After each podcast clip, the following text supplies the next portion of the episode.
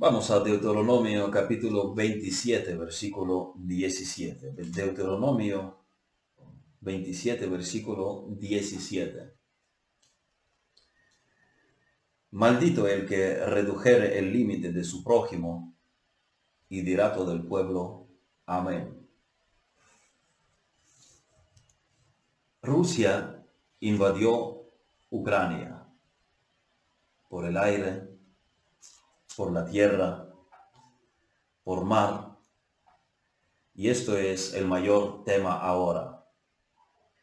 Desde que empezó la invasión, la agresión de Rusia en Ucrania, yo he dormido pocos, eh, poco en estos días y estoy pendiente de las noticias, de las redes sociales, de los ucranianos que están unidos ahora para participar en esta guerra, quien coge armas en las manos, quien dona sangre allá en el terreno, quien eh, usa el teclado de su ordenador para hacer lo que, lo que pueda. Y especialmente en estos momentos los cristianos estamos orando que Dios haga un milagro, que pare la guerra, que pare la invasión. Oramos fervientemente que Dios proteja a la gente, que todos tengan refugio. Estamos con el pueblo ucraniano. Yo estoy con mi pueblo. Oramos para que Dios sea misericordioso con Ucrania. Tenemos que orar por aquellos en España que tienen sus familias en Ucrania.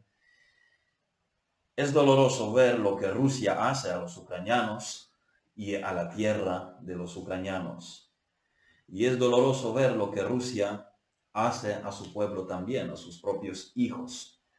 Hay miles de militares rusos muertos, hay prisioneros, hay esfuerzo del gobierno ucraniano en devolver a estos hombres capturados a Rusia, devolverlos a sus madres, quienes ignoran dónde están sus hijos. Y ahora crearon una plataforma en que los familiares rusos pueden ponerse en contacto con sus hijos y planteárselo a Putin, que qué está pasando, porque nuestros hijos están en Ucrania, nos están llamando allí desde eh, siendo capturados, como hay vídeo en que dieron a un prisionero ruso teléfono para llamar a su casa, a su casa, y él dice, salí de las calles, hay que parar esto. Llamad ahí a mi comandante en Rusia. Oramos que Dios dé sabiduría en estos tiempos a la gente para tomar rápido las decisiones en las situaciones que cambian rápidamente, para actuar rápidamente, correctamente. Oramos por los niños, por las mujeres, por los ancianos, por todos los que necesitan protección, porque las bombas no perdonan a nadie, ni a los civiles, porque Ucrania se enfrenta hoy a las personas que, como dice Moisés, no tienen respeto a los ancianos, ni perdonan a los niños. Hay vídeos y hay familias enteras de civiles muertas hay extranjeros de otros países en Ucrania muertos. Así que oramos que Dios dé misericordia y se preserven las vidas. Pero sobre todo oramos que en estos momentos todos piensen en la eternidad. Todos puedan pensar en la salvación de sus almas. Que Cristo les dé luz. Que, que les dé fe en Él ¿Qué está pasando en Ucrania desde el punto de vista bíblico? Voy a decepcionar a algunos al decir que no voy a entrar en esta mañana en el área de las profecías. Voy a hablar del lado moral de lo que está ocurriendo, del irrespeto a la vida humana, de que Dios es soberano sobre las naciones, pero la gente se comporta como si Dios no existiese y como si ellos tuviesen permiso de tomar todo lo que se les antoje, especialmente si se trata de un acosador cobarde que solo se mete con aquellos de quienes se asume que es más débil, que es más pequeño, un acosador que se expande a expensas de los que cree que les supera en fuerza. Los acusadores de gran tamaño decidieron apoderarse de otra nación solo porque uno es más fuerte que el otro y ve la posibilidad, ve un chance de, de tomar, porque aunque los ucranianos son mejores en combate, estoy diciendo que él piensa que es más fuerte y, los hechos demuestran que los ucranianos son mejores en combate terrestre y por eso es que la invasión rusa se está ahogando eh, ya el, cuarto día y Rusia sigue teniendo la máquina militar mucho más poderosa que el ejército ucraniano. Los del tamaño más grande, estamos diciendo, en estos momentos persiguen restaurar la gloria y el poder de un imperio, pensando que los grandes pueden lograr lo que quieran, buscando el poder y prestigio y dejar un legado a expensas de las naciones más pequeñas. Está un líder que cree que puede alcanzar todo lo que quiere. Está un Acab. Y está una viña. Y él quiere esta viña. Pero el problema es que la viña no está en posesión de Acab.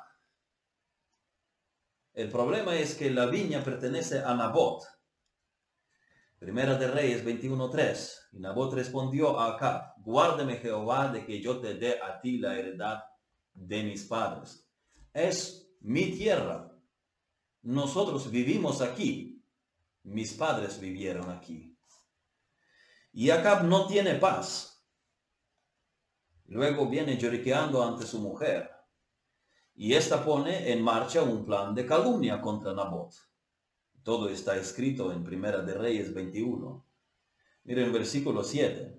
Y su mujer Jezabel les dijo, ¿eres tú ahora rey sobre Israel?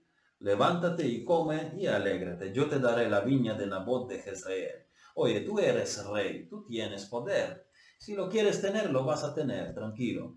Así es como piensa el que tiene poder. Aplastamos a este Nabot y fin de la discusión. Quieres esta tierra, la tomas por la fuerza. Quieres otra, invades en ella. Este es el pensamiento típico de un malvado que tiene poder. Encima de que tiene maldad, tiene poder. Y el mundo no ha cambiado mucho.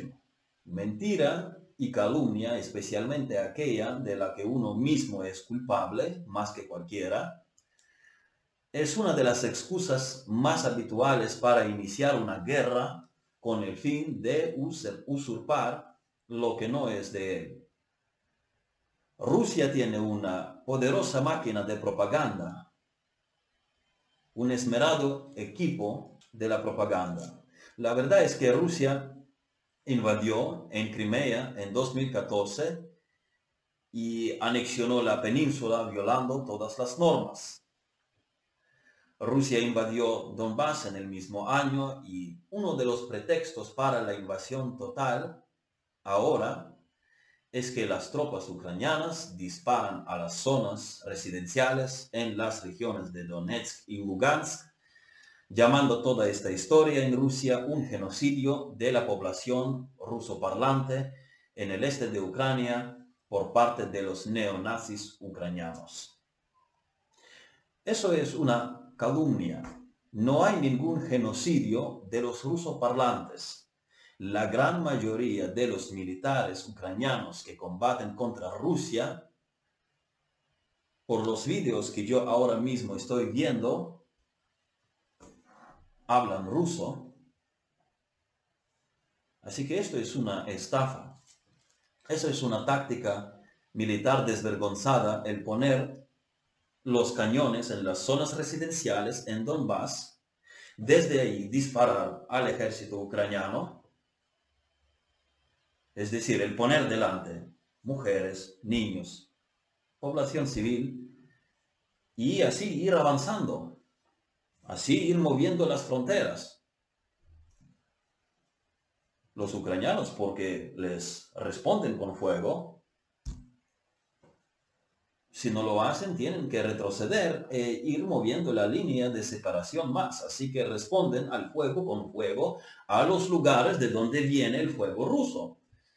Y si los rusos o prorrusos ponen su artillería entre los bloques de edificios para luego tener la imagen para la propaganda, ahí miren, disparan a los, a los civiles, esto es banditismo.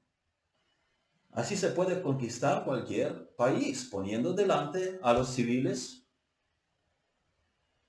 Vosotros mismos matáis vuestra propia, propia población atrayendo fuego a ella. Cobardes.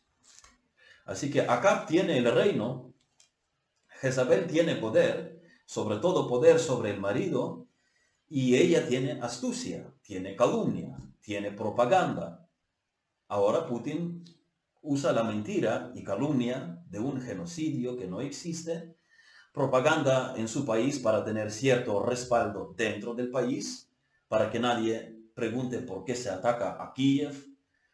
Es la calumnia como excusa para tomar la capital de Ucrania, tumbar allí el poder, establecer a los suyos, firmar algún acuerdo de paz con Rusia, desmilitarizando Ucrania, apoderándose así de la viña codiciada.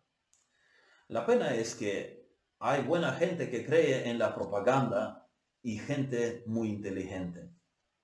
César Vidal, hace días que escuché sus comentarios de Ucrania, que Ucrania es comparable a Venezuela en cómo trata a la oposición, que al líder de la oposición ucraniana, Víctor Medvedchuk, quien mediaba entre el gobierno ucraniano y los prorrusos en el este, que lo están oprimiendo, y por cierto, el padrino de su hija, de la hija de Víctor Medvedchuk, la hija se llama Daria, su padrino de bautizo es Vladimir Putin, el presidente de Rusia. No quiero dar muchos detalles políticos porque quiero mantenerme en el marco de un sermón, no de un informe político, pero las ciudades tomadas por los así llamados prorrusos fue una operación de Rusia en el terreno de un estado soberano en Donbass, que pertenece a Ucrania, violando su frontera la frontera ucraniana una operación militar con comandos rusos sin marcas de identificación bajo el mando de Striukov Igor Ivanovich. Y fue Rusia quien estableció el caos y guerra tras la guerra informativa de la poderosa propaganda y adoctrinamiento. César Vidal quiere jugar un poco con la imaginación del auditorio, como quien dice, ¿qué les parecería si Sánchez hiciera con la oposición en España lo que se hace con la oposición en Rusia. Pero los dos países se encuentran en condiciones absolutamente distintas. España no está en la frontera con Rusia. Ucrania estaba en conflicto bélico con Rusia oficialmente, extraoficialmente en guerra. Se trata de la seguridad nacional cuando se vigila de cerca a un poderoso empresario a quien llaman uno de los mayores cabilderos de los intereses de Rusia en Ucrania, propietario de muchos canales de medios de comunicación, asumiendo algunos que este poder es dirigido desde Moscú. Así que, sin meterme más en los detalles políticos, decir que César Vidal puede ser invencible cuando habla del gran reseteo, pero en lo que a Ucrania se refiere, es mi techo, como dijo el otro día la hermana, en conversación que tuvimos y sé por dónde gotea. Estuve en la plaza de Maidán en la Revolución Naranja cuando los estudiantes, los trabajadores, la inteligencia del país y las iglesias cristianas, si quieren saber, iban a protestar pacíficamente en contra de la corrupción, en contra de la falsificación de los resultados de las elecciones por el bando prorruso en el poder, por las autoridades prorrusas, el candidato a la presidencia prorruso. Así que la propaganda rusa es muy poderosa, no hay ningún 50-50 en Ucrania en cuanto a los ánimos a favor de Rusia y el occidente. La población prorrusa la hay, pero no es 50-50. Es una gran exageración propagandística rusa. Un segmento pequeño de la población quisiera vivir en Rusia, pero no son 50-50. Ahora mismo en Odessa, creída por muchos propagandistas una región rusa, los civiles masivamente preparan los cócteles de Molotov para recibir a los invasores. Hay vídeos y en esta mañana vi gente trabajando con una montaña de botellas de cristal. La gente habla ruso, pero la gente no quiere vivir en Rusia. Es por eso que se están preparando las botellas para lanzar. Y no digo que Rusia no tiene lados buenos, especialmente cuando se trata de gente de a pie y especialmente cuando hablamos de nuestros hermanos en fe, cuando hablamos de las iglesias evangélicas. Las iglesias evangélicas en Rusia son Los que habían sufrido la persecución dejaron un buen legado. Pero por mucho que comparen Ucrania con Venezuela, los evangélicos ucranianos gozan de la inmensa libertad del culto en el país. Mi pastor ucraniano fue invitado a predicar en una iglesia en Polonia y los hermanos polacos le dicen que la puerta para el evangelio en Polonia es muy amplia. Y mi pastor dice, en Ucrania no tenemos puerta, la puerta allí está arrancada. Es inmensa la libertad de culto en Ucrania. De Canadá huían algunas familias menonitas, por ejemplo, a México, cuando veían que el gobierno presionaba a las familias con el tema de la educación a los niños. La educación de los niños. En Ucrania, la familia es libre de educar a sus hijos en los valores cristianos. Las iglesias son libres de predicar el Evangelio. Pero no es así en Rusia, oficialmente y extraoficial. Extraoficial era que conocí en Rusia un pastor con mucho fervor evangelístico, pero vi un tiempo que él empezó a reducir su actividad. Yo pregunto a su hijo por la razón. Él dice, es complicado, a veces hasta los bandidos, es decir, la mafia, le pueden amenazar. ¿Y qué tiene que ver la mafia con la religión? Muchos de ellos van a la iglesia ortodoxa a confesarse yo tuve contacto con un peón en Rusia que citaba el Salmo 91 y había estado en la cárcel. Así que eso es la persecución extraoficial. La oficial fue cuando en Ucrania conocí a un misionero norteamericano venir de Moscú a Kiev porque el gobierno los había echado de Rusia. Entonces él se quedaba por un tiempo en Ucrania.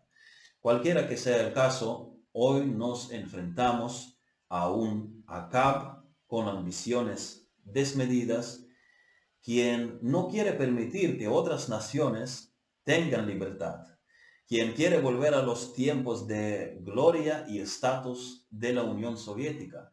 Y no le importan las personas, es solo dejar un legado, no es defender la cultura rusa que está bajo la amenaza, es acerca de la expansión, es acerca del imperialismo, es acerca de dejar su nombre en los manuales de la historia como quien ha restablecido el poder de la Unión Soviética.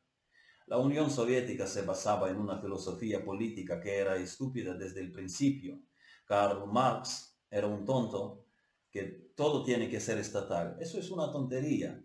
Entonces, el comunismo ha colapsado el marxismo ha colapsado, el ateísmo ha colapsado, la Unión Soviética ha colapsado y se deshizo sin un solo disparo. Pero lo que pretende hoy Putin no es revivir el comunismo. Muy pocos ignoran que lo, único que trae el comunismo es la pobreza.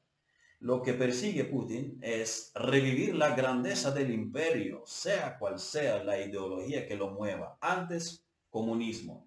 Ahora, cultura rusa o el peso de los rusos en el mundo.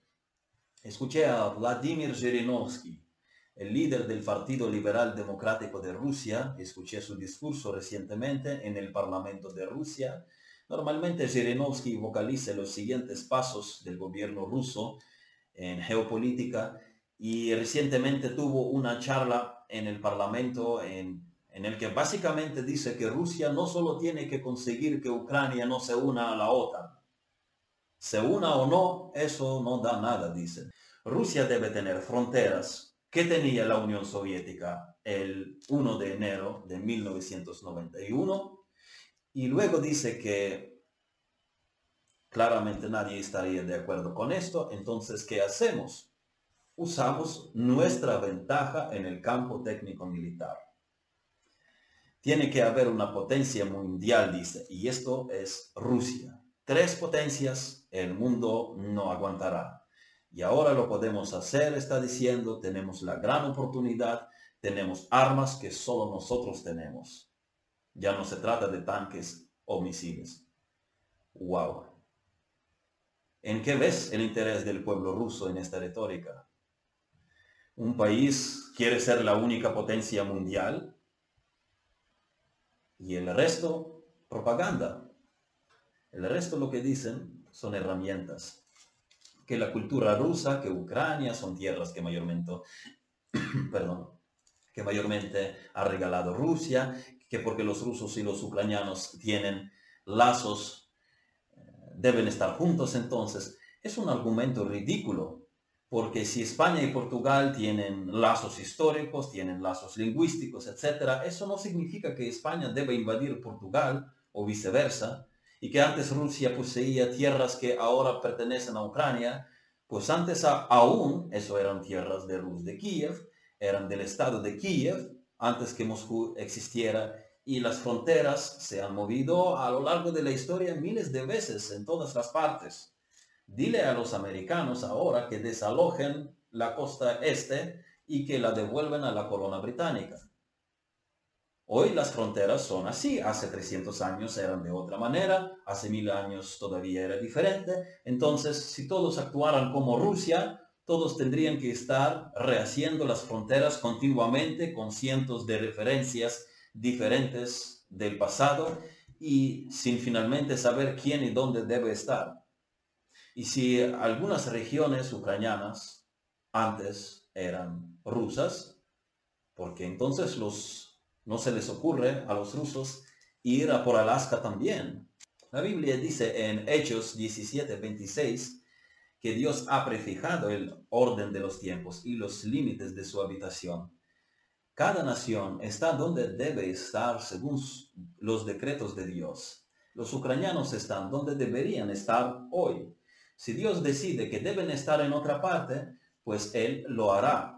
Pero hay la voluntad de Dios prescriptiva, sus mandamientos. Y uno no puede violarlos, asumir la autoridad para querer rehacer las fronteras como alguien eh, viniendo a tu casa y diciendo, soy más fuerte, dame la llave de tu puerta y desalójate. Dios controla el destino de la humanidad. Dios controla las fronteras y hace lo que Él ha decretado. Pero la gente se comporta como si Dios no existiera. La gente usurpa la autoridad que solo Dios quiere. Habacuc lamentaba por la maldad de su pueblo. Y Dios le contesta que él levanta Babilonia para hacer juicio con Israel. Y Habacuc vuelve a estar confuso. ¿Cómo? Para castigar un pueblo que es malo, pero es tuyo, vas a usar una nación que es peor aún. Y Dios le contesta, no te preocupes, después de esto castigaré también a los babilonios. Así que los invasores responderán ante Dios por su agresión. Maldito el que redujere el límite de su prójimo. Ucrania para Putin es un país de grandes minerales y flujos financieros que pasan por Ucrania. Ucrania es un granero para Rusia. Rusia trata de expandirse y convertirse en la potencia mundial. Antes la gente se reía de que Rusia se convirtiera en una potencia mundial. Ahora ya hay precaución. Ahora la ven más letal es grande, en ella se encarcela a las personas que no están de acuerdo, en Rusia se envenenan los rivales políticos y Rusia fortalece a las naciones de los dictadores porque uno de sus productos que venden es el área militar. Está en el área militar. Rusia suministra armas letales, asesoramiento militar. Rusia luego hablando de Ucrania, ocupó Crimea y el mundo no hizo nada. Sanciones, los rusos se ríen de las sanciones. Rusia ocupó Georgia, el mundo no hizo nada y ahora intenta ocupar Ucrania, intenta reducir el límite de su prójimo. Rusia es el país más grande del mundo, pero la población es más pequeña que otros países. Un país como Bangladesh tiene más población que Rusia, pero comparen los territorios de ambos países. Una sola región como Yakutia, en Rusia, triplica el tamaño de Ucrania, pero tiene menos de un millón de habitantes, mientras Ucrania es un país de alrededor de 40 millones. Bueno, hubo mucha inmigración, mucha emigración en los últimos años y puede que haya menos. Cualquiera sea el caso, los rusos tienen vastos terrenos y ellos tienen la tierra que dominar, donde desarrollarse. Entonces, para Putin no se trata solo de defender a su pueblo, se trata del poder y prestigio. Putin es un acaparador de tierras. Quieren más tierras. Aprovechen la oportunidad para atacar a las naciones debilitadas. Así que él está tomando tierras pieza por pieza. Si él va por Ucrania, ¿qué garantiza? ¿Quién garantiza que no vaya por los demás países de la antigua Unión Soviética? Porque Putin requiere más que no se unan a la OTAN. Y si hay la tercera guerra mundial, ya no habrá vencedores. Pero Dios no permanecerá en silencio para siempre. Él controla la, la historia humana. Maldito el que redujere el límite de su prójimo. Algunos han empezado a especular de Rusia y de Putin como el anticristo. Es una labor ingrata especular en este área porque si mañana Putin fracasa en Ucrania y las madres y esposas le demanden dar respuesta por los miles de soldados muertos en Ucrania, su poder en Rusia puede desequilibrarse y quedaríamos como los que llamaban a anticristo, llamaban el anticristo a Napoleón o Mussolini, pero pueden ser tipos del anticristo también. Ellos no han sido simplemente malas personas. El mundo está lleno de mala gente. Esos han sido malvados, destacados y con el poder en sus manos. La crisis ahora mismo empieza en todos los lugares, a lo mejor este es el momento que nos lleva a la escena final. Puede que no. Puede que ocurra algo drástico y la humanidad vivirá otros 200 o 500 años antes que venga Cristo. Pero puede que sí. Tenemos que estar preparados. Tenemos que estar preparados para, para la crisis con las provisiones, tenemos que estar preparados con las provisiones, algún dinero en efectivo, agua, objetos de la primera necesidad, con una mochila, linterna. La economía sufrirá consecuencias. Esta guerra puede usarse como justificación para subir los precios, así que nosotros tenemos que estar preparados. Pero sobre todo, tenemos que estar preparados espiritualmente, confiando en la fidelidad del Señor, que Él puede cuidar de nosotros y nosotros no esperamos ganar en un conflicto o en una pandemia, esperamos con ansia el regreso de nuestro Señor Jesucristo. Él es nuestra esperanza.